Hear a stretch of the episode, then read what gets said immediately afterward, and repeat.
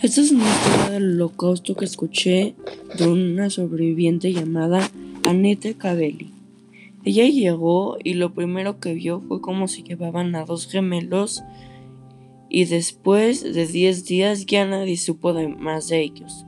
luego contó que todos los días la despertaban a las 7 de la mañana y hacía mucho frío. Y su trabajo de ella era recoger la popó de los baños ella veía cómo la gente se caía y se levantaba porque querían seguir viviendo. Y eso fue lo que contó Aneta Cabelli de cómo lo vivió el holocausto a sus 17 años.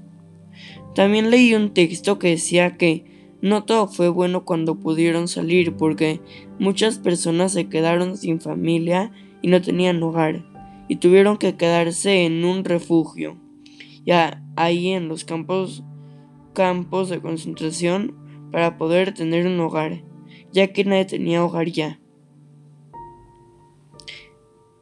Y en mi opinión, esto estuvo muy feo y la gente lo vivió muy feo.